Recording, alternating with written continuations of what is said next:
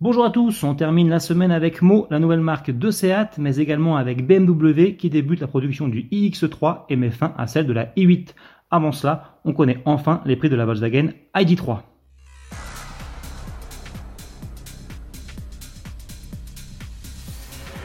Mieux vaut tard que jamais. Près de 9 mois après sa présentation officielle, la Volkswagen ID3 est enfin disponible à la commande. Cela concerne d'abord les clients qui ont pré-réservé dès le printemps 2019 l'un des 30 000 exemplaires de la série spéciale de lancement baptisée First. Celle-ci est donc facturée à partir de 39 990 euros, bonus écologique de 7 000 euros non déduit. À ce tarif, elle dispose d'un moteur électrique de 204 chevaux et d'une autonomie d'environ 420 km. Elle profite aussi d'un cockpit digital, de siège avant chauffant, d'un GPS et d'un régulateur de vitesse adaptatif. En tout, 4 coloris et 3 finitions figurent au catalogue. Les prix grimpent jusqu'à 49 990 euros en haut de gamme, avec dans ce cas un petit bonus écologique de seulement 3 000 euros. Les livraisons commenceront en septembre. Par la suite, Volkswagen étoffera son offre avec notamment deux autres packs de batteries pour une autonomie allant de 330 à 550 km. Seat vient de lancer une nouvelle marque, baptisée Mo. Celle-ci est dans l'air du temps puisqu'elle est dédiée à la mobilité urbaine zéro émission.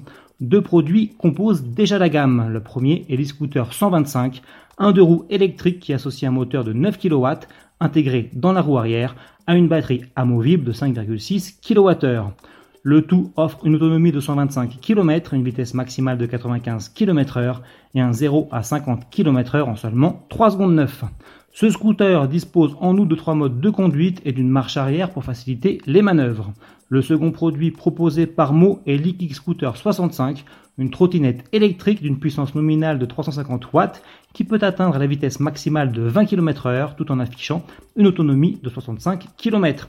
Ces deux engins vont d'abord envahir les rues de Barcelone en Espagne avant de s'attaquer à d'autres marchés internationaux. Leur arrivée en France n'a pas encore été confirmée. Pour finir, on file chez BMW qui vient de mettre un terme à la carrière de la i8. Le constructeur a en effet arrêté la production de son coupé hybride rechargeable. Le dernier exemplaire est sorti mi-juin de l'usine de Leipzig en Allemagne.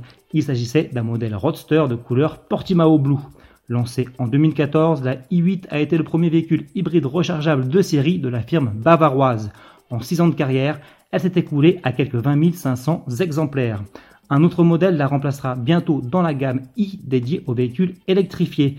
Il ne s'agira toutefois pas d'un nouveau coupé sportif mais d'un SUV, le iX3, version 100% électrique du X3. 200 exemplaires de pré-production ont déjà été assemblés en Chine et BMW vient de terminer les tests requis pour son homologation. Le lancement du véhicule, animé par 286 chevaux et annonçant environ 440 km d'autonomie, est prévu d'ici la fin de l'année. Salut